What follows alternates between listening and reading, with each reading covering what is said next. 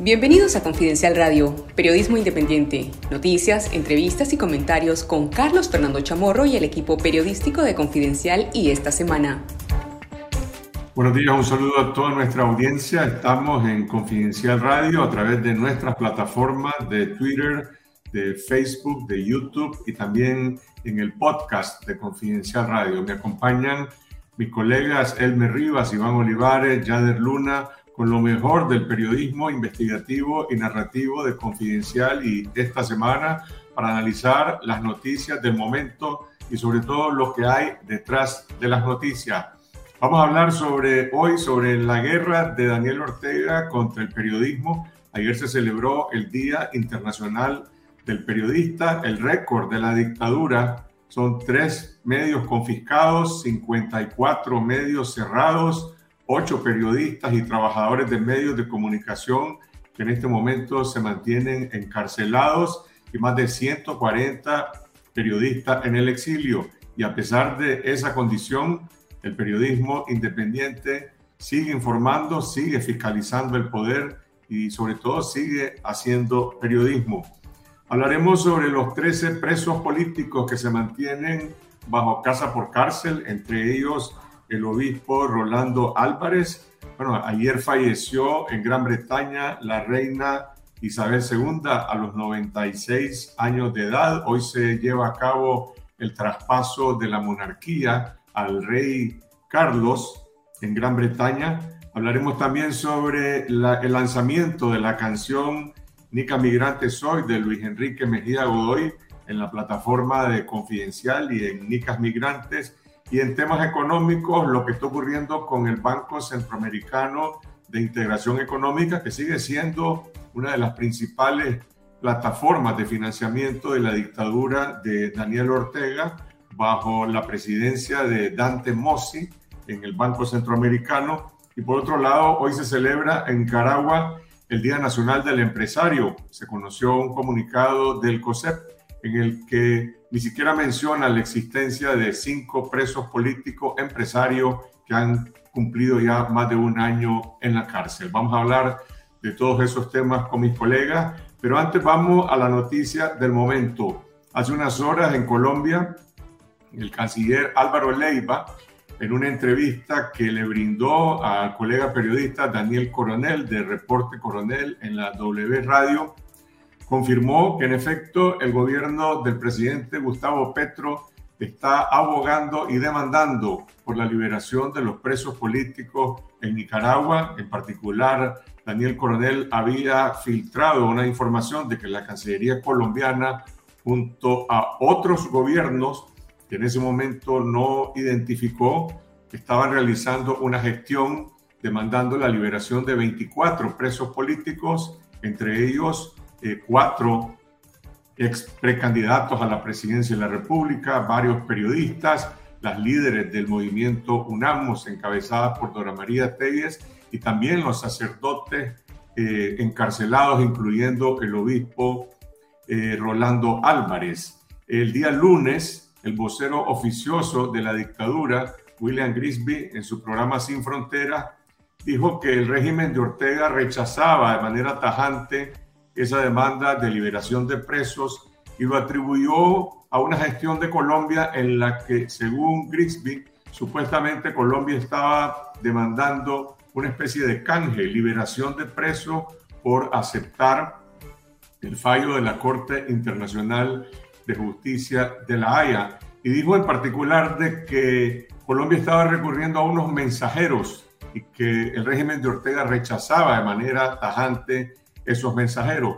En su columna, el periodista Daniel Coronel señaló de que sobre estas gestiones estaba informado el Vaticano y también estaba al tanto el gobierno de Cuba de Miguel Díaz Canel.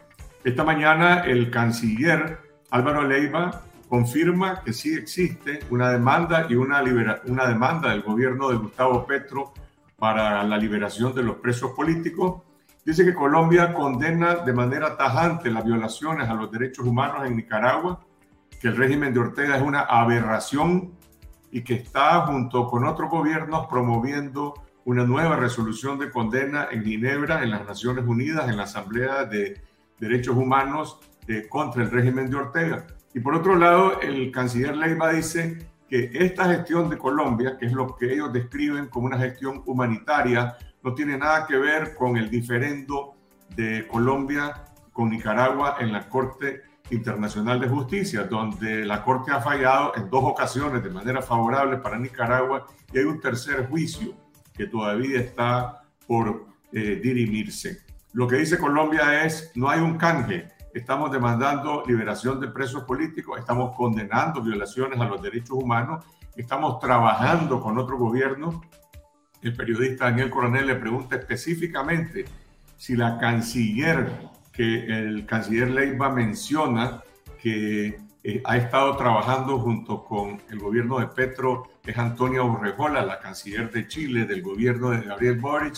El canciller Leiva evade mencionar quienes están acompañando a Colombia en esta gestión, pero también es muy franco en reconocer de que hoy por hoy estas gestiones no están produciendo resultados, que la dictadura de Daniel Ortega en este momento ha rechazado de manera tajante todas las demandas de liberación de presos políticos, por lo cual se está exponiendo a mayores condenas de más países en la Asamblea de Derechos Humanos de las Naciones Unidas. Esos son, eh, esa es la noticia que se conoció esta mañana en Colombia y en este momento vamos a presentarle un fragmento de la entrevista que realizó Daniel Coronel, periodista colombiano, eh, eh, presidente también de la revista Cambio en Colombia, con el canciller de Colombia, Álvaro Leiva. El canciller Álvaro Leiva Durán no había dado ninguna entrevista desde su designación. Yo particularmente le venía insistiendo desde hace dos meses, cuando el entonces presidente electo Gustavo Petro anunció su nombramiento, pero me había dicho que no una y otra vez, hasta hoy. Buenos días, señor canciller. Buenos días, Daniel, ¿cómo está? Muy bien, señor. Vamos a tratar varios temas. El primero tiene que ver con la ausencia de Colombia en la sesión del Consejo Permanente de la OEA que condenó las violaciones de los derechos humanos por el régimen de Daniel Ortega en Nicaragua. Hubo, usted lo sabe, reproches nacionales e internacionales por la actitud de Colombia que algunos interpretaron como de solidaridad con la dictadura de Ortega, que encarcela opositores, periodistas y religiosos. La Cancillería había guardado silencio hasta que el periodista Juan Camilo Merlano del canal Caracol ejerció un derecho de petición y el Ministerio de Relaciones, a través del director de Asuntos Multilaterales, respondió que la ausencia en la sesión no fue casual, como se había pensado al principio, sino que obedeció a una precisa instrucción de la Cancillería consultada con usted, doctor Leiva. Luego hubo un comunicado suyo en el que explicaba que la decisión se ha tomado por razones estratégicas y humanitarias. Señor canciller, hablemos primero de las razones estratégicas. ¿Tienen que ver con el derecho a la pesca de las comunidades raizales de San Andrés en aguas que la Corte de la Haya declaró nicaragüenses? No, claro que no. Claro que no. Es una razón absolutamente humanitaria. Se ha querido mezclar con eh, el, litigio que se tiene desde hace años con, con Nicaragua, pero yo creo que el obispo encarcelado no tiene nada que ver con las decisiones de la Corte, de la Corte Internacional de Justicia.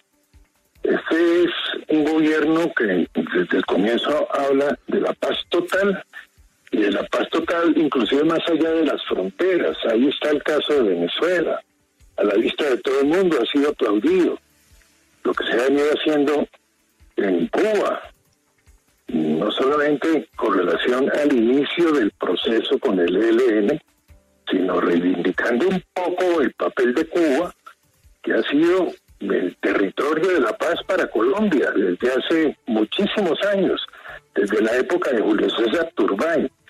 Y naturalmente, pues, eh, se dio una circunstancia que fue precisamente la que señaló que podía haber un camino para tratar de aterrizar al señor Ortega, al presidente de Nicaragua, ¿no? que ha llegado, en el caso de la señora, la vicepresidencia, a decir que ha habido delitos de lesa religiosidad. En fin, es que eh, lo que está sucediendo allá es el colmo. Ahora, la situación que se presentó fue una coyuntura que se dio gratuitamente porque los medios lo dicen. El 13, el 13 de agosto, hubo esa sesión extraordinaria del Consejo Permanente. Algún medio dice que pues el lunes anterior el presidente Petro se estaba posesionando y yo estaba presidiendo una delegación en Cuba. Y esta fue una sesión extraordinaria que tuvo lugar el 13 de agosto, cuando nosotros estábamos viajando a Cuba el 13 de agosto. No había todavía decisiones eh, respecto a cómo iba a ser la representación de Colombia en la OEA.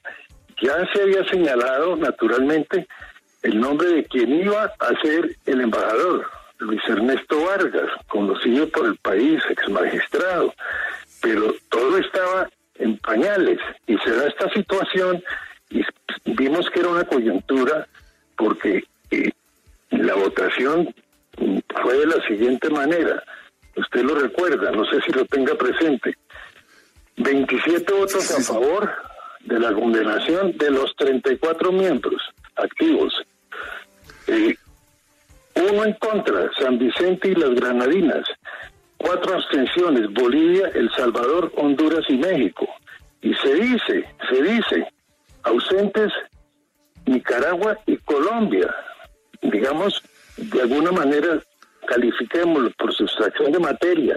Entonces se presentó una coyuntura porque interpretamos que era el momento de llamarle la atención al señor Ortega dado que nosotros estamos convencidos y particularmente de tiempo atrás, quien le habla, hoy ministro de Relaciones Exteriores, de que las cosas de orden público no se pueden tratar a las patadas, metiendo a los amigos en la cárcel, acabando con eh, las eh, todas las asociaciones nacionales defensoras de derechos humanos.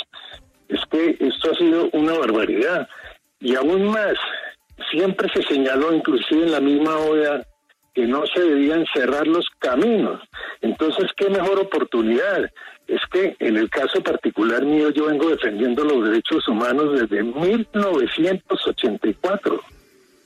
Desde 1984. Entonces, esta es una constante que naturalmente tenía que jugarse a fondo en un caso aberrante como es el de,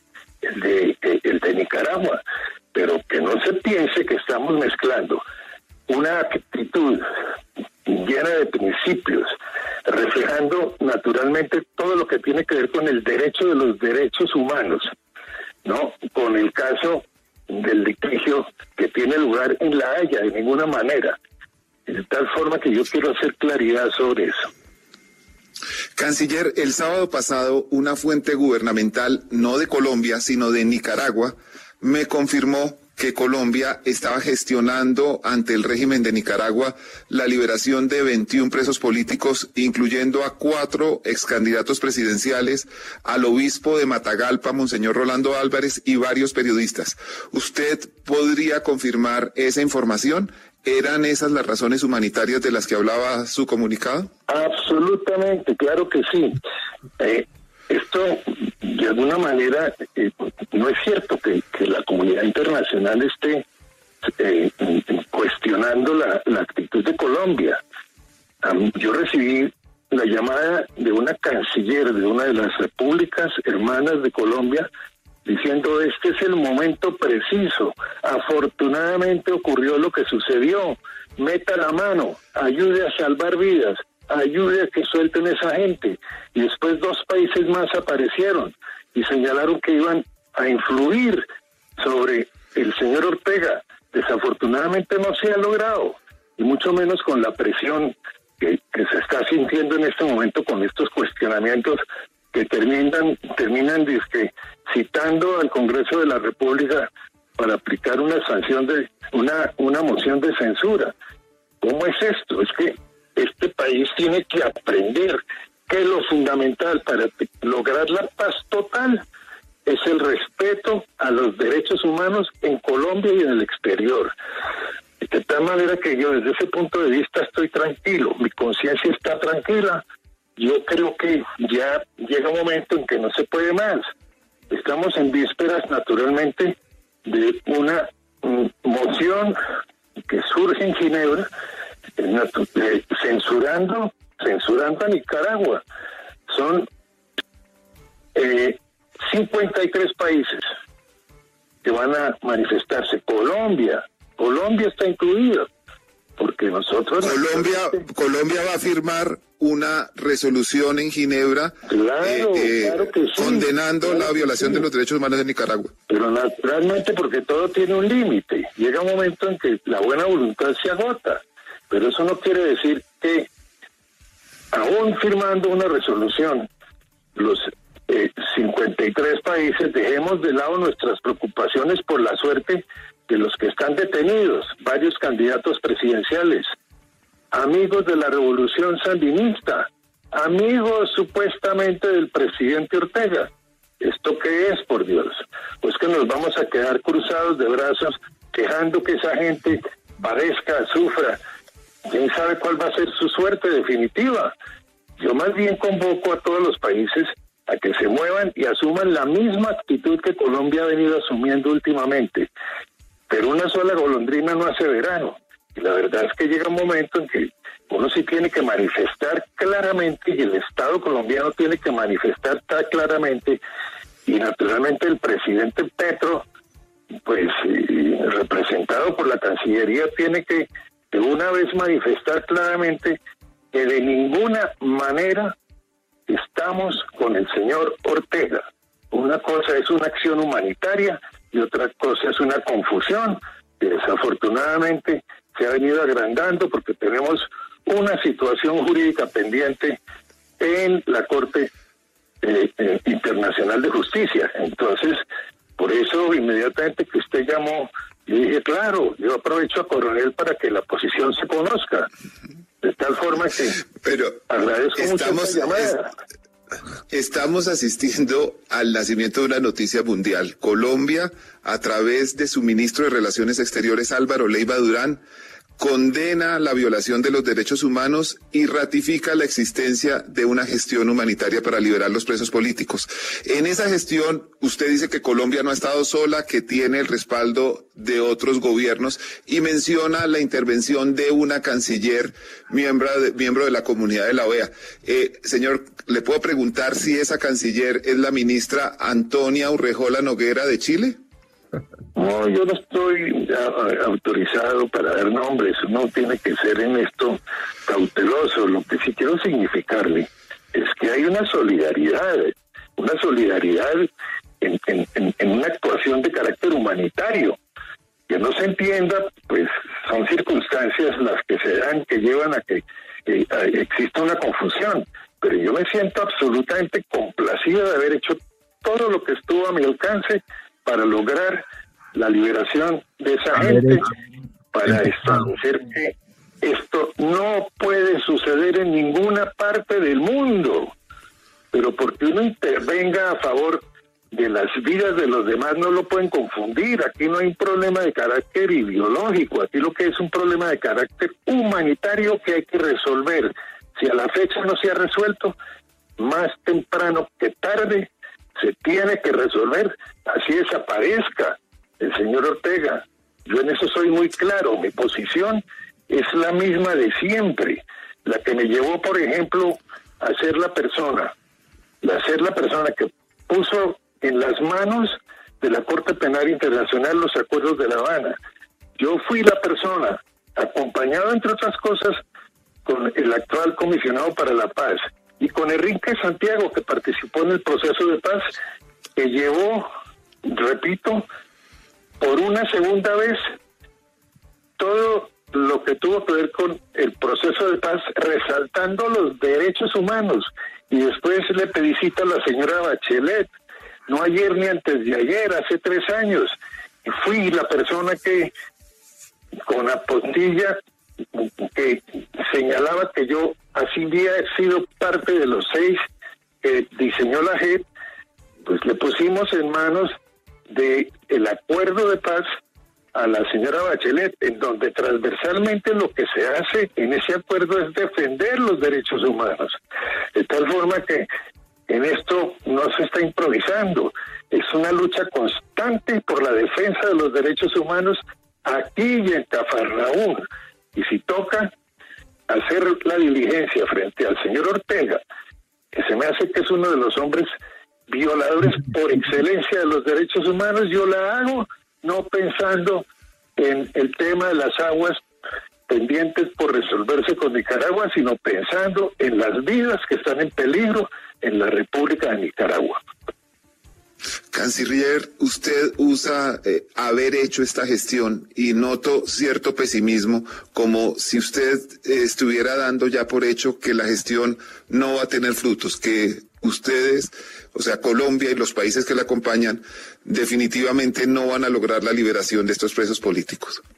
Pues es que eh, hay un dicho, hay un dicho que es de un amigo mío que decía que uno era macho pero ayudado, pero con estas circunstancias que se están creando alrededor, sobre todo en Colombia, estos cuestionamientos, y naturalmente enrarecer una actividad de esta naturaleza que tiene que ver con, eh, el deseo de salvar vidas, eh, enredar eso con, con un litigio que de todas maneras se va a seguir adelantando, no crea.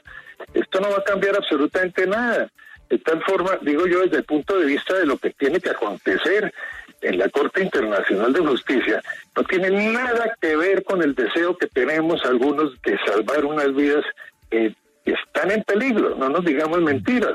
De tal forma que, bueno, es culantro, pero no tanto. Llega un momento en que pues hay que frenar esto porque hay una incomprensión total y naturalmente vamos a firmar con los 53 países próximamente una condena, una condena que viene desde Ginebra al régimen del señor eh, presidente de Nicaragua. Es así de claro.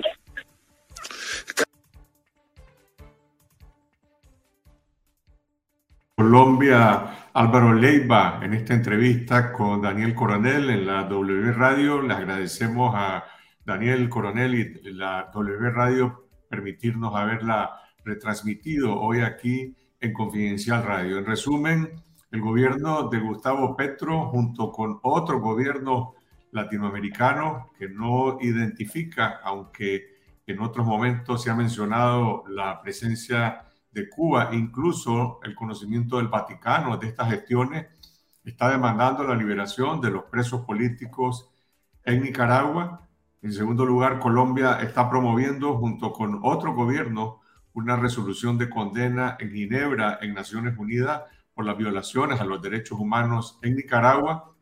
Y de manera paralela continúa el diferendo entre Colombia y Nicaragua en la Corte Internacional de Justicia de la Haya, que hasta hoy ha sido favorable a las posiciones de Nicaragua en cuanto a la delimitación territorial.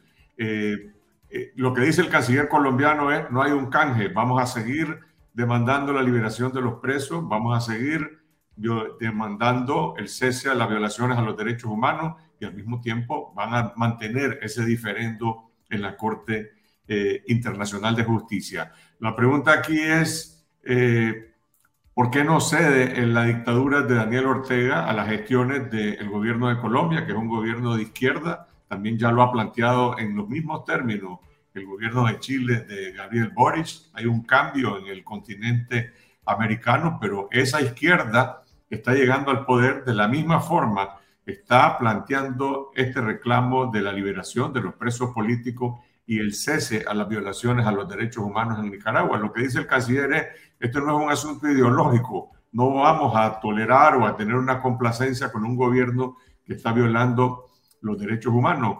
¿Cómo va a reaccionar la dictadura de Daniel Ortega? Anteriormente, cuando el gobierno de Estados Unidos eh, demandó el cese de violaciones a los derechos humanos y el retorno a la democracia, declaró no grato a un embajador que ni siquiera había sido, que ni siquiera había tocado tierra porque no había sido ratificado por el gobierno de los Estados Unidos.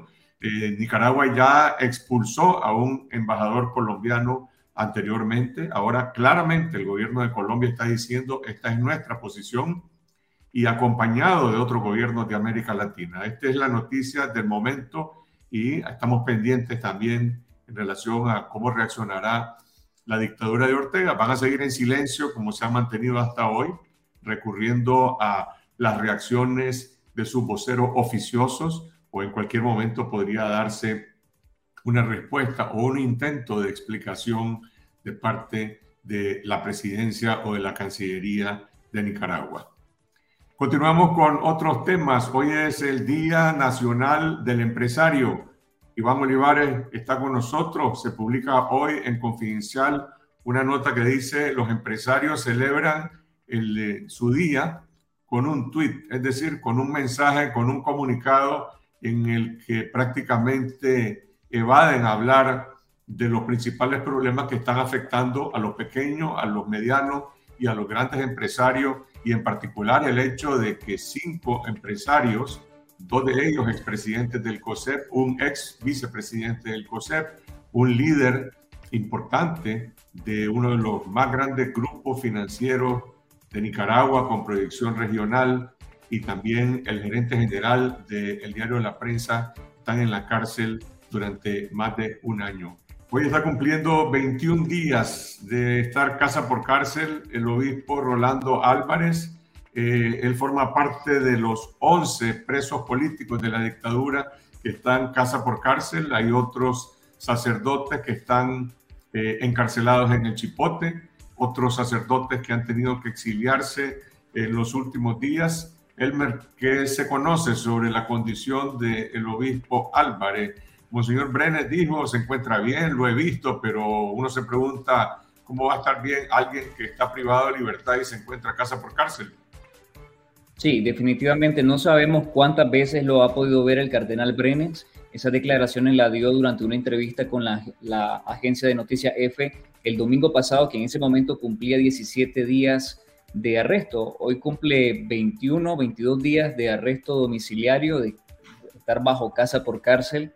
Y lo que ha dicho eh, el cardenal Leopoldo Brenes, y, cito lo que dijo a la agencia F, he estado platicando con él de salud, me dijo que está muy bien, lo encontré mejor de ánimo, tuve un buen tiempo platicando con él y él nos pide que sigamos orando y ojalá pues que el Espíritu Santo nos ilumine para que pronto solucionemos, dice él, este conflicto. No sabemos quiénes más han podido ver a Monseñor Rolando Álvarez y realmente cómo cómo se encuentra. La semana pasada supimos que hubo un sacerdote que quiso visitarlo y la policía lo, le impidió y le dijo que no era momento de visita. Sin embargo, eh, el cardenal Brenes le dijo a la agencia de noticias F que, que Monseñor Rolando Álvarez está bien porque la familia lo puede llegar a visitar una o dos veces al día y que hay alguien ahí que le cuida y que, y que le hace alimento pero además de eso no sabemos, el régimen no ha oficializado o no ha dado a conocer si ya se le han formulado cargos en su contra. Sabemos que supuestamente están siendo investigados, seguramente hay un, eh, una serie de delitos que le han estado fabricando. Hay 90 días que se le ha eh, decretado de supuesta investigación, al igual que los demás sacerdotes que están en el chipote que no sabemos con certeza cómo se encuentran el régimen tampoco lo ha mostrado, tampoco los familiares de los presos políticos han hecho por lo menos un pronunciamiento público de que si ya lo vieron o si no lo han podido ver y de cómo se encuentran. Ahora, la otra noticia relacionada con la crisis entre la iglesia y el gobierno y la dictadura es que por una parte el Vaticano eh, retiró al nuncio apostólico Valdemar Sommertag como eh, embajador ante Nicaragua. El gobierno lo había expulsado, pero formalmente seguía siendo el nuncio. Al, enviarlo el Vaticano a otra misión, creo que a Cabo Verde, en África, pues prácticamente lo que está diciendo es no hay nuncio en Nicaragua. Ahora va el Vaticano a solicitar el placer diplomático para un nuevo representante, va a normalizar las relaciones con la dictadura o va a recurrir a otro tipo de mecanismos diplomáticos a través de su encargado de negocio o, de otra forma. La verdad no lo sabemos. Y por otro lado, el, el cardenal Brenes eh, dijo también en esa entrevista que no hay negociaciones con el gobierno. Es decir, los presos políticos, sacerdotes, incluyendo el obispo Álvarez, los perseguidos que están siendo exiliados, que, se han tenido que exiliar, eh, están en esa condición y el gobierno, lo que dice el, el cardenal Brenes y ha habido mucha especulación en relación a este tema, es no hay negociación con el gobierno. El padre Uriel Vallejo finalmente eh, se ha confirmado su exilio, está en Europa, no sé si en Italia, en España.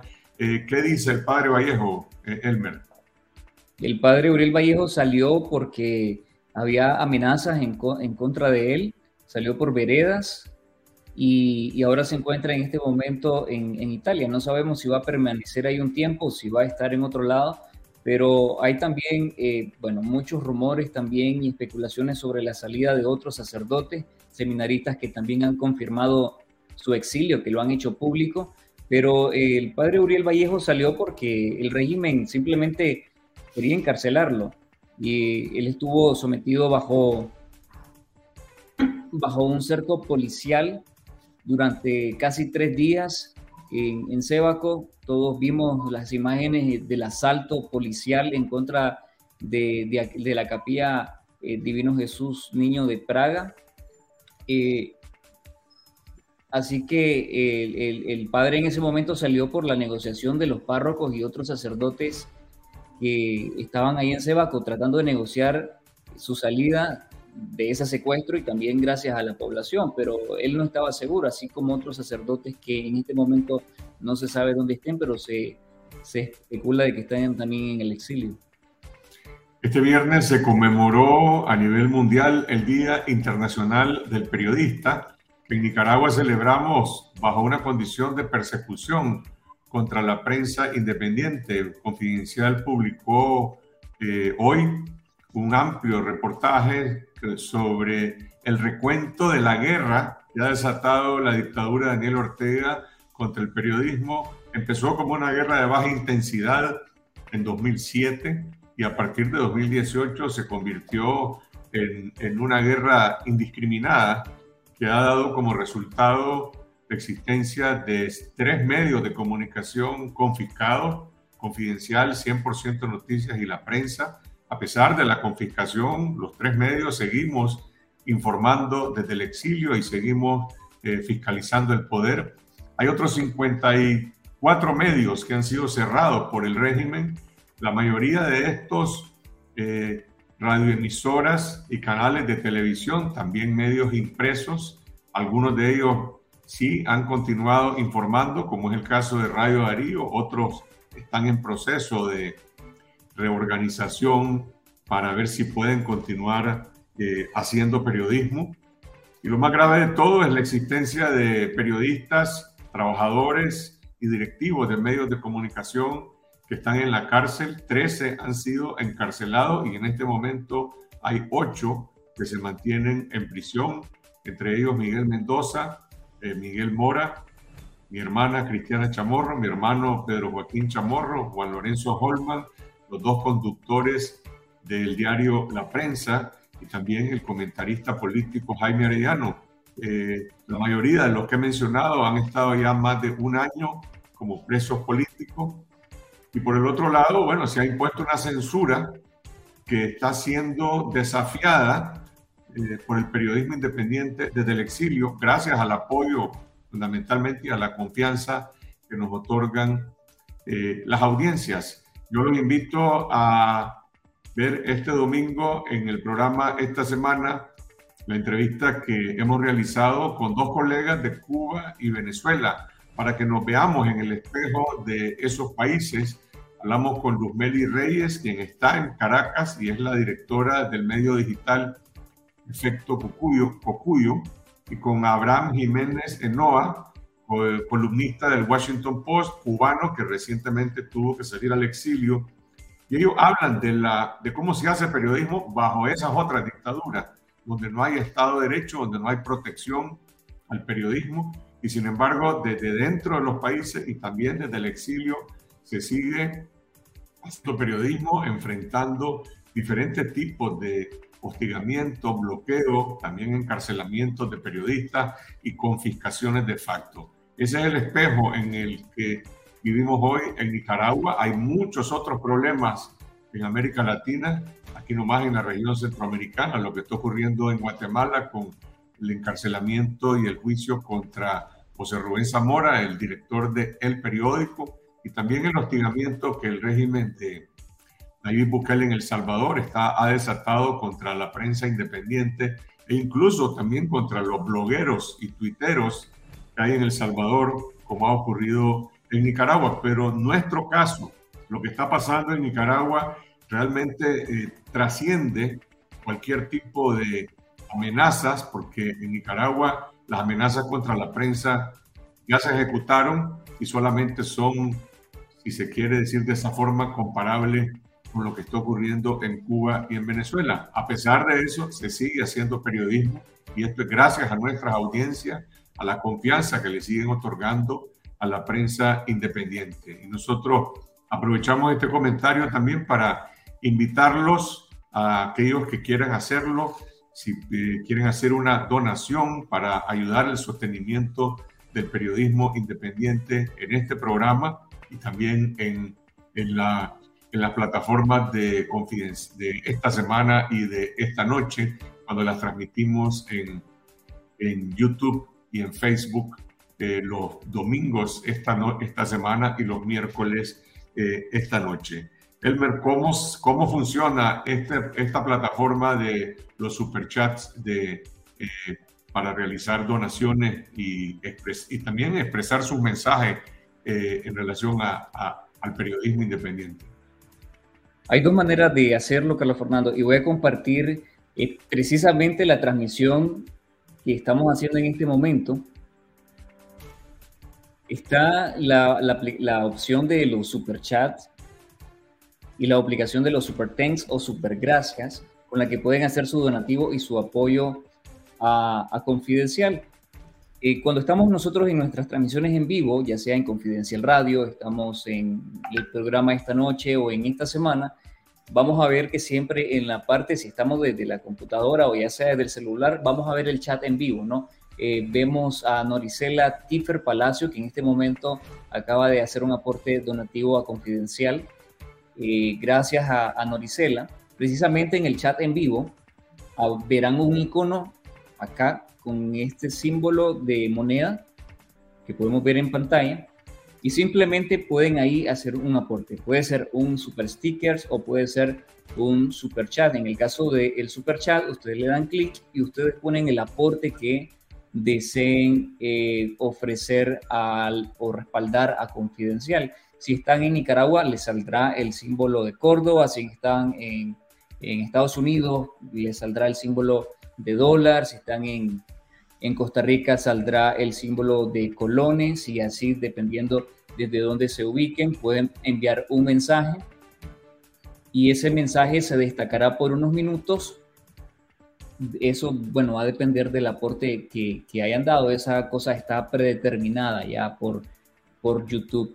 Pero pueden hacerlo de esa manera y darle comprar y enviar. Probablemente en ese momento eh, tendrán que si no han hecho antes compras en línea desde su computadora o de su celular, tendrán que poner ahí su número de, tarjeta para poder hacer esa transacción. Pero también hay otra opción y es que con los videos de confidencial, por ejemplo, los videos que hayamos subido, por ejemplo, la última mirada news o cualquier otro de los segmentos que nosotros publicamos a diario, el reporte de noticias, podremos entrar a uno de los videos si hay algún video en particular que nos guste y queramos eh, ofrecer un donativo para apoyar a Confidencial y el periodismo de Confidencial, verán un icono que se llama Super Thanks o Gracias. Y precisamente es para eh, de alguna manera apoyar ese video, eh, decir que me gustó ese video, se puede dejar un mensaje como gracias o no sé, me gustó el segmento de Juan Carlos Amplia. Eh, y voy a, aportar a Confidencial un dólar, dos dólares, pueden hacerlo y eso dependerá del aporte que puedan y también que quieran dar. De esa manera podrán aportar y colaborar a que nosotros en Confidencial sigamos ¿no? juntos con nuestras audiencias y nuestras fuentes derrotando la censura en Nicaragua.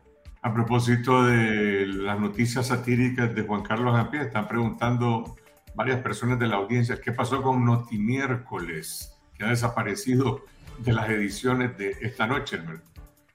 Vamos a regresar la próxima semana Eh, tuvimos que darnos unas vacaciones obligadas en las últimas dos ediciones, pero vamos a regresar con un poco de, sátira y, de humor. Siempre he dicho que el humor, la sátira, crítica, siempre es una buena, una buena manera también de, de digerir y de reírnos también de lo que pasa, pero especialmente de cuestionar y a la vez de informar sobre lo que pasa en Nicaragua. Es una manera y una herramienta que tenemos los periodistas para compartir con las audiencias y para que las audiencias también puedan no solamente entretenerse, sino compartir o recibir información de otra manera.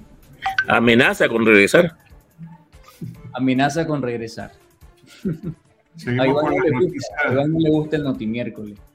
Seguimos con las noticias del momento. Esta semana se publicó en Confidencial una nota sobre la reacción de los servidores públicos, eh, obviamente bajo el anonimato, todas sus opiniones sobre la exhibición de los presos políticos que hizo la dictadura la semana pasada y, lo que la gente dice es que es una, hay una condena abierta a estos tratos crueles, eh, inhumanos. Yader, cuando alguien del sector público se atreve a hablar con un medio independiente y a expresar sus opiniones, eh, ¿de qué manera le podemos brindar nosotros seguridad de que eso que está diciendo primero se va a publicar y en segundo lugar que no hay manera de que el régimen o el ministerio en el que él trabaja o la institución eh, puede llegar a detectar eh, quién es la persona que está expresando esa opinión, porque hay gente que dice,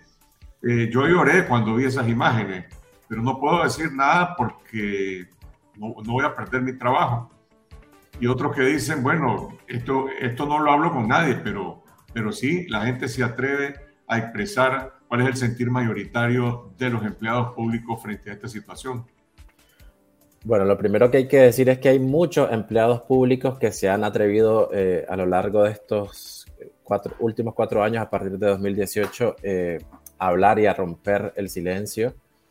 Y nosotros lo que le hemos ofrecido es guardarle su identidad, guardar eh, incluso la mayor cantidad de información, porque a veces hay cierta información que nos dan que también podría llegar a ubicarlo.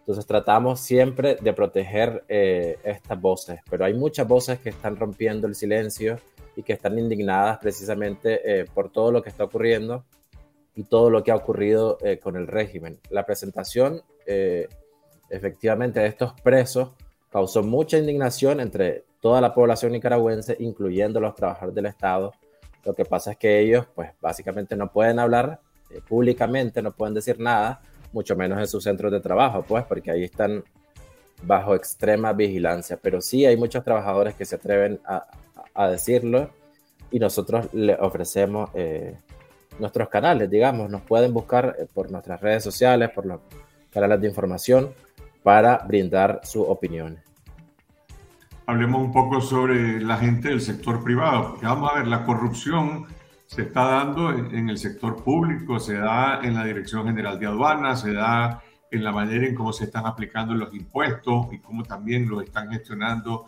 las alcaldías. Y eso afecta a los ciudadanos, a las personas que tienen de una u otra manera que interactuar con el Estado, pero también a representantes de empresas pequeñas, medianas y grandes. Y digo esto a propósito de que hoy es el Día Nacional del Empresario. Se conoció este mensaje de parte del COSEP. Hace un momento decía, no dice nada sobre la existencia de cinco empresarios presos políticos. Dice algo este mensaje sobre ese clima de extorsión que se está desarrollando en contra de los empresarios, Iván. Así es lo que ellos están haciendo, y es algo que no es de ahora, pues tienen más de un año, y es precisamente guardar tanto silencio como sea posible. Si acaso van a hacer alguna gestión, si acaso van a hacer alguna petición, es algo que están haciendo ahora, ya no es algo de lo que podamos reportear como lo hacíamos antes. Tal vez no nos dábamos cuenta mientras estaba ocurriendo, pero sí eh, luego se informaban los resultados de eso, incluso cuando, cuando eran negativos. En este caso no lo han hecho y aunque es evidente que no les ha servido de mucho o en todo caso uno podría decir, a lo mejor estarían peor si hubieran seguido hablando, pero en todo caso es la tónica. es el más absoluto silencio. En la mayor parte de los casos ya ni siquiera of the record o del anonimato, simplemente mutismo. Afortunadamente esto es, Carlos, más que todo en la cúpula, en, en, los, en los más altos cargos, pero incluso dentro del Consejo Directivo del COSEP y de muchas de las cámaras, todavía tenemos empresarios y líderes gremiales que siguen hablando con nosotros y explicándonos lo que está sucediendo dentro de sus organizaciones. Así que mantenemos nuestra capacidad de informarles de lo que pasa en, en, el país, incluso de las decisiones que se toman dentro de las oficinas, y es algo que todavía podemos hacer gracias a que hay gente que, aunque tiene temor, pero también tiene valentía y sigue adelante, sigue informando lo que sucede.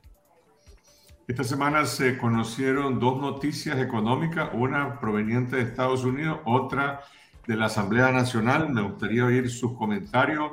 Estados Unidos le dice a los inversionistas norteamericanos hay que tener cautela para invertir en Nicaragua, precisamente porque no hay Estado de Derecho, porque hay corrupción, porque hay un régimen que te puede cambiar las reglas del juego en cualquier momento, como lo han hecho eh, con el caso de algunas empresas. Y por el otro lado, en la Asamblea Nacional se suscribe un convenio con la República Popular China que le llaman de cosecha temprana.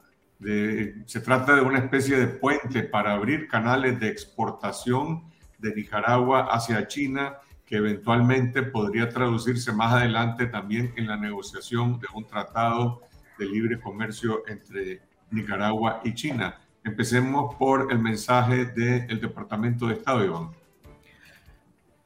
Lo que dice Carlos, el Departamento de Estado, es precisamente, mmm, piénsenla, piénsenla si van a invertir en Nicaragua. Y ellos fundamentan cuáles son las, las razones, los motivos que ha dado precisamente el régimen para que ellos tengan que hacer este tipo de advertencia, en principio a sus ciudadanos, pero en realidad cualquiera que quiera leer este informe, que es público. Es un informe bastante, bastante extenso que detalla en muchísimas de las cosas de lo que están sucediendo en el país algunas de las, de las más interesantes, por ejemplo, dice, o de las más significativas más bien, el régimen continúa suspendiendo los derechos, los derechos, los derechos civiles, deteniendo a presos políticos, haciendo caso omiso del Estado de Derecho. Y si bien es cierto, y es algo que yo le digo, pues la gente me dice es peligroso ir a Nicaragua. Si sos extranjero y no abrís tu boca para política, lo más seguro es que no te pase nada. Lo mismo podrían decirle a un inversionista de cualquier nacionalidad. Si vas a Nicaragua y haces negocios y no te metes en política, parecería que no te va a pasar nada. Pero en realidad, el, y el documento lo explica, hay un clima de negocios enrarecido en donde si quieres que te vaya bien, o por lo menos que no te vaya mal, tenés que tener amistad con, con, con el régimen, en donde más de eso explican ¿Cuántas dificultades hay para poder iniciar un negocio o para inscribirse ante el Seguro Social, para inscribirte en las alcaldías y pagar impuestos, para inscribirte en la DGI o hacer trámites en la Dirección General de Aduanas?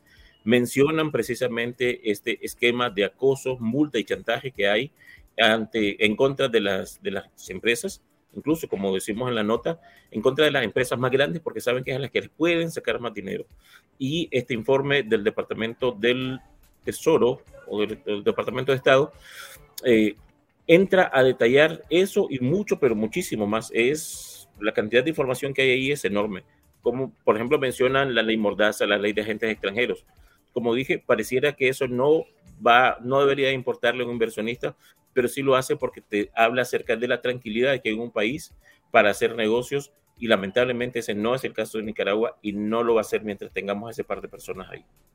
Vamos ahora a las relaciones con China. Yader, a, inicios de la semana o a finales de la semana pasada, Confidencial publicó un reporte sobre lo que ha sido hasta ahora el impacto económico de nueve meses de relaciones con la República Popular China. Se crearon grandes expectativas, pero al menos hasta el día de hoy, lo que China ha otorgado a Nicaragua son algunas donaciones de insumos médicos, eh, algunas donaciones de vacunas se anunció un plan que sería de, enorme impacto de viviendas y al final de cuentas se van a construir 920 viviendas en Managua de, de dos cuartos y una planta y un proyecto que suma creo que son 12 mil viviendas, no sé por en cuánto tiempo lo van a realizar.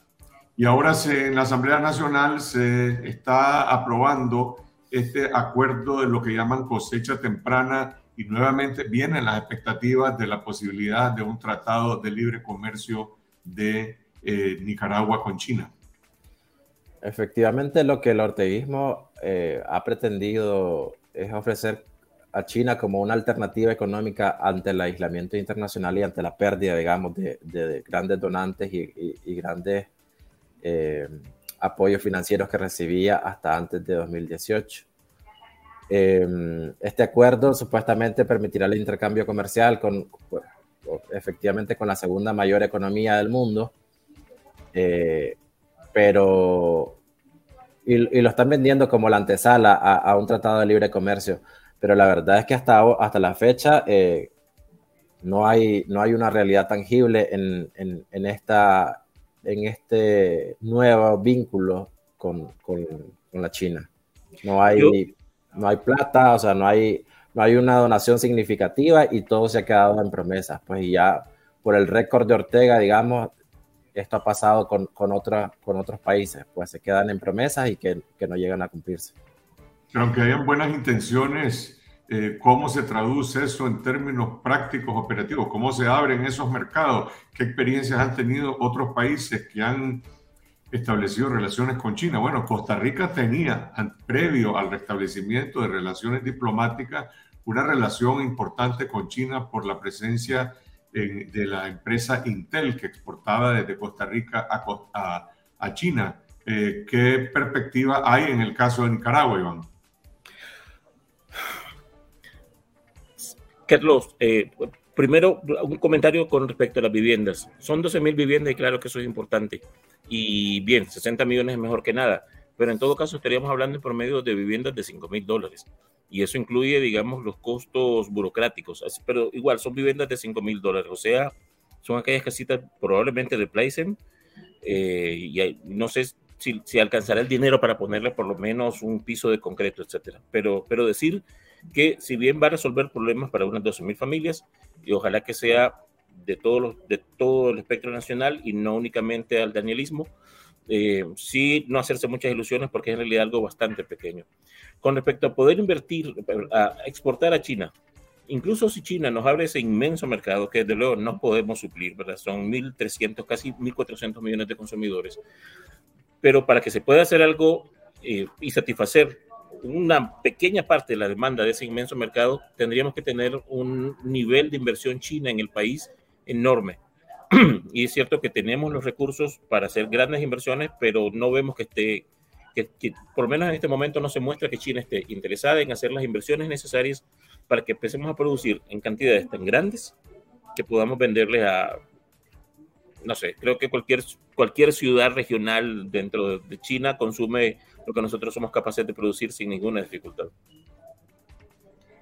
Vamos a dejar para la próxima semana el tema del Banco Centroamericano de Integración Económica. Cerramos con una buena noticia. Este domingo, en esta semana, vamos a inaugurar la canción de Luis Enrique Mejía Godoy, una nueva canción titulada Nica Migrante Soy, que es promovida por pues, todo el trabajo que Confidencial ha venido desarrollando para, eh, desde nuestra sección Nica Migrante para cubrir la vida y las historias de los nicaragüenses en el exterior, los migrantes en Costa Rica, en Estados Unidos, en España y donde quiera que se encuentren, que siguen siendo parte de Nicaragua. Eh, es la otra Nicaragua que forma parte también del periodismo que está haciendo confidencial. Elmer, contarnos sobre esta canción, cómo se va a hacer. Bueno, el estreno se va a hacer en, en esta semana, el domingo, pero posteriormente esta canción esperamos que tenga vida propia.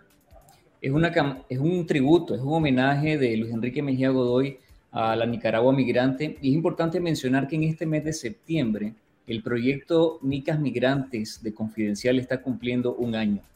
Y hace un año nosotros entrevistamos a Luis Enrique Mejía Godoy para aperturarnos este proyecto y hicimos una extensa entrevista con él. Cindy Regidor le hizo una entrevista y a propósito de esa entrevista, Luis Enrique se inspiró en una canción que precisamente a un año, en el aniversario de Nicas Migrantes, eh, vamos, vamos a estrenar. Ha sido un esfuerzo conjunto Eh, la, canción, la letra es de Luis Enrique Mejía Godoy, que produjo eh, esta propuesta musical junto a otros técnicos, arreglistas y músicos. Y junto a Nicas Migrantes de Confidencial hemos hecho una, recopilación de todo lo que hemos documentado de los Nicas Migrantes en el mundo, en España, en Costa Rica, en Estados Unidos, con la colaboración de otras personas. Hemos reunido material para presentarle a nuestras audiencias la canción junto a un video, ¿no? que es homenaje precisamente a los nicaragüenses que han migrado por diferentes razones en diferentes momentos de que han salido o se han visto obligados a salir del país. Así que vamos a estrenar la canción y vamos a presentarles también una pieza, una pequeña pieza microdocumental sobre la historia de la canción, cómo surge, cómo nace. Y Luis Enrique Mejía Godoy nos cuenta sobre eso y la vamos a presentar el próximo domingo. Después que finalice el programa esta semana, la gente podrá disfrutar de la canción, verla, compartirla entre sus contactos, porque estará ya disponible en nuestro canal de, YouTube. Vamos a dejarle brevemente 30 segundos de un promocional para que podamos tener un adelanto de eso. Para mí es una canción para los nicaragüenses, donde los migrantes son los protagonistas. Y esta canción es para ellos y ellos deben de tomarla como propia y hacerla propia. Nica migrante soy y a cualquier lugar donde voy soy nicaragüense por gracia de Dios. Esa es la canción que estrenaremos este domingo en el programa esta semana. Los invitamos a sintonizarnos en nuestro canal de YouTube, en Facebook y en todas las plataformas de redes sociales. Ahí estaremos derrotando la censura y mientras tanto, gracias a toda la audiencia que nos ha seguido en esta edición de Confidencial Radio. Gracias a mis colegas Elmer Rivas, Iván Olivares, Yader Luna. Estaremos de regreso en Confidencial Radio el próximo viernes y el domingo estaremos, como siempre, en esta semana. Hasta entonces. Esto fue Confidencial Radio. Escuche nuestros podcasts en Spotify y visítenos en confidencial.com.ni con el mejor periodismo investigativo.